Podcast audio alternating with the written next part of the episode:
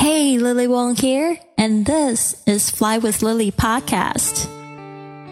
Life can throw us unexpected curveballs of all kinds, from the loss of a loved one, career change, or family problems. For me, it was the loss of my mother and my marriage.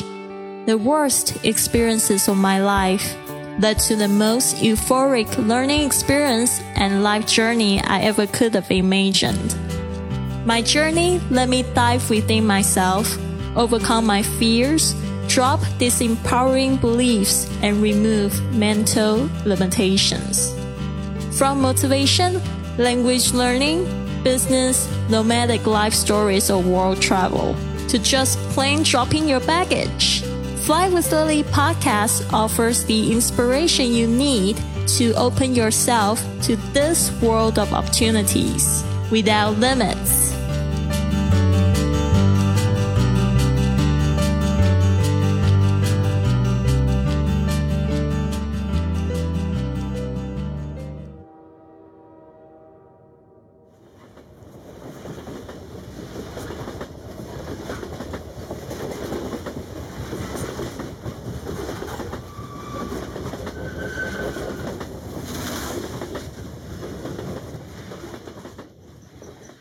Since life is short and the world is wide, the sooner you start exploring it, the better.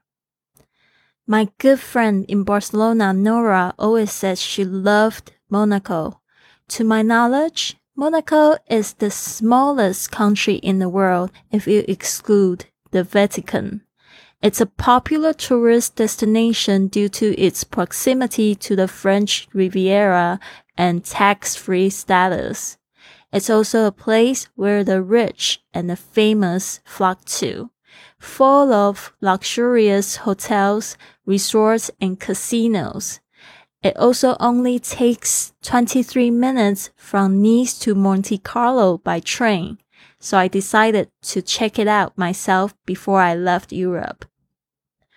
Apart from the luxurious atmosphere I immediately noticed after I got off the train, I had my first taste of Monaco prices within the first five minutes.